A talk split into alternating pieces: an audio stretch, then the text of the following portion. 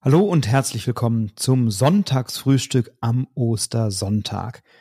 Und heute möchte ich dir ein Spiel empfehlen, das sich auch in größerer Runde oder vor allem in größerer Runde gut eignet.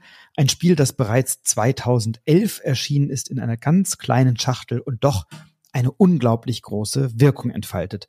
Um welches Spiel es sich handelt, das erfährst du wie immer, wenn du dir jetzt deinen Lieblings-Osterlamm oder Osterkuchen schnappst eine Tasse Kaffee, einen Tee, einen Orangensaft oder ein Müsli, dich noch einen Moment auf die Couch kuschelst und dranbleibst und dann erfährst du sofort, welches Spiel ich dir heute am Ostersonntag empfehle.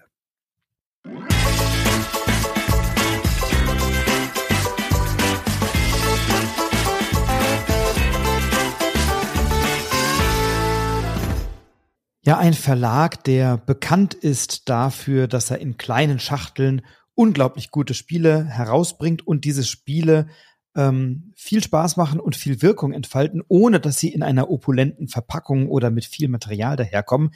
Dieser Verlag ist Oink Games aus Japan. Ähm, du kennst ihn möglicherweise, ähm, denn Oink Games hat im Jahr 2022 war er nominiert mit Scout für das Spiel des Jahres. Und dieses Spiel ist doch in aller Munde und auch einige andere Spiele von Oink Games sind es und haben wir hier in diesem Broadcast auch schon besprochen. Und ich habe auch dieses Spiel schon einmal empfohlen vor längerer Zeit, aber eben nicht in dieser Reihe Sonntagsfrühstück. Und das möchte ich jetzt heute gern tun, denn es ist ein Spiel, das mich immer wieder aufs Neue begeistert in der richtigen Runde. Man kann es spielen mit fünf bis zehn Spielenden und so eine Gruppe von sechs bis acht oder sechs bis zehn ist tatsächlich eine gute Größe und deswegen eignet es sich ja möglicherweise auch jetzt für den Ostersonntag. Ähm, das Spiel heißt A Fake Artist Goes to New York und einer von uns in der Runde ist eben der sogenannte Fake Artist und die anderen versuchen eine Kunstausstellung zu gestalten und der Fake Artist versucht, sie dabei hinters Licht zu führen. Wir haben einen ja, Spielmaster oder einen Rundenleiter, eine Rundenleiterin, wie auch immer du das nennen möchtest. Und diese Person hat kleine Kärtchen und auf diese Kärtchen, die abwischbar sind, schreibt sie einen Begriff. Und zwar auf jedes Kärtchen genau den gleichen Begriff. Zum Beispiel Bagger. Auf eines dieser Kärtchen schreibt die Person aber nicht Bagger, sondern macht einfach ein dickes, fettes X und dann werden die Kärtchen gemischt und alle bekommen ein solches und einer oder einer aus der Runde hat eben das X und bei allen anderen steht Bagger drauf. Dann haben wir einen Zettel in der Mitte und jeder hat einen Stift in einer eigenen Farbe und dann darf jeder eine ununterbrochene Linie zeichnen. Die kann auch lang sein, die kann geschwungen sein, da kann man also machen, was man will, aber man darf eben den Stift nur einmal aufsetzen, dann etwas zeichnen und dann setzt man ihn wieder ab. Und so kann ich zu diesem Begriff, der auf dem Kärtchen steht, nämlich dem Bagger, nur einen kleinen Beitrag leisten. Also vielleicht kann ich ein Rad malen oder vielleicht mache ich ein Viereck für die Baggerschaufel oder vielleicht setze ich das Führerhäuschen drauf oder irgendetwas. Also ich leiste einen kleinen Beitrag.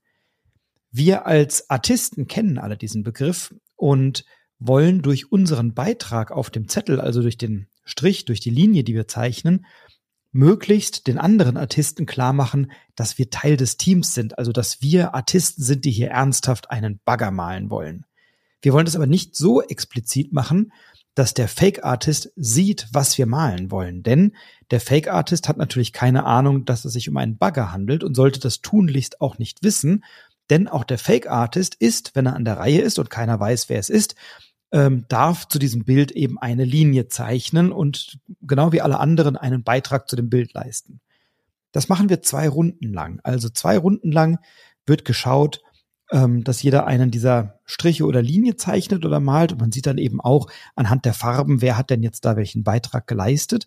Und nach zwei Runden sind alle zufrieden, das Gemälde ist fertig und dann wird geraten, was wir denn glauben, wer der Fake Artist ist. Das wird dann eben auch notiert und wenn der Fake Artist erwischt wird, also wenn mehrheitlich die Leute auf den Fake Artist getippt haben, dann darf dieser Fake Artist noch einmal raten, was er denn glaubt, was wir denn jetzt da gerade gemeinschaftlich zu Papier gebracht haben. Wenn der Fake Artist richtig geraten hat, nachdem er erwischt wurde, dann bekommt der Fake Artist Punkte dafür.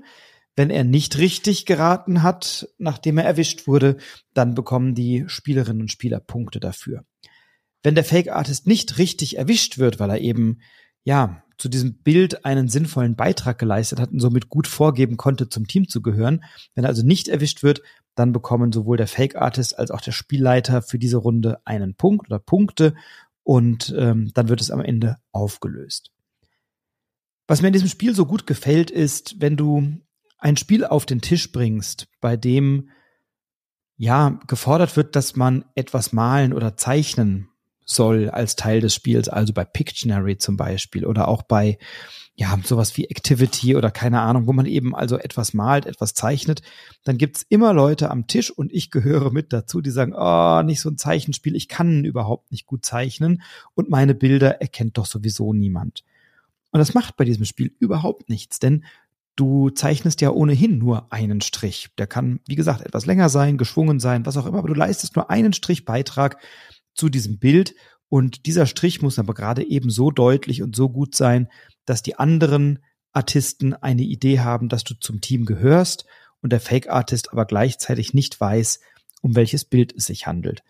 Und ich habe dieses Spiel in so vielen Runden schon gespielt mit so viel Freude, weil du alle abholen kannst. Also es ist ein Spiel, das alle irgendwie inkludiert. Du musst nichts können, du musst nicht viel zeichnen können, du musst einen Stift halten können und dann irgendwie natürlich etwas auf, auf, auf das Papier bringen, aber eben auch nur einen Strich. Und alle haben immer wahnsinnig viel Spaß. Wenn dann jemand was dazu malt oder dazu zeichnet, dann siehst du manchmal, wenn du eben ein regulärer Artist bist, ein regulärer Künstler bist, äh, oder eine reguläre Künstlerin, dann siehst du in den Augen der anderen schon die Erkenntnis, ah ja, der gehört zum Team, der hat hier was gezeichnet, gemalt. Das passt zu dem, was wir hier auf der Karte stehen haben. Und du siehst manchmal dann schon auch am Gesicht des Fake Artists, der natürlich, ja, ein Pokerface bewahren möchte, aber du siehst dann schon, dass er oder sie sich überlegt, oh Gott, oh Gott, was, was machen die hier? Ich, ich mache da auch mal so einen Strich dazu und dann gucken wir mal, ob ich erwischt werde. Und die Dynamik, die bei diesem Spiel entsteht, die ist wahnsinnig lustig ähm, die macht total viel Spaß. Das spielst du ein paar Runden. Am Ende hat irgendjemand gewonnen, aber auch wie bei so vielen anderen Spielen geht's hier nicht drum, wer gewinnt und wer die meisten Punkte hat, sondern es geht dann schon darum zu gucken, äh, wie sehen die Bilder aus, was, was ist daraus geworden, was passiert da und ähm, dann am Ende des Tages eben anhand der lustigen Bilder und, und dieser Beiträge dann eine Vermutung anzustellen.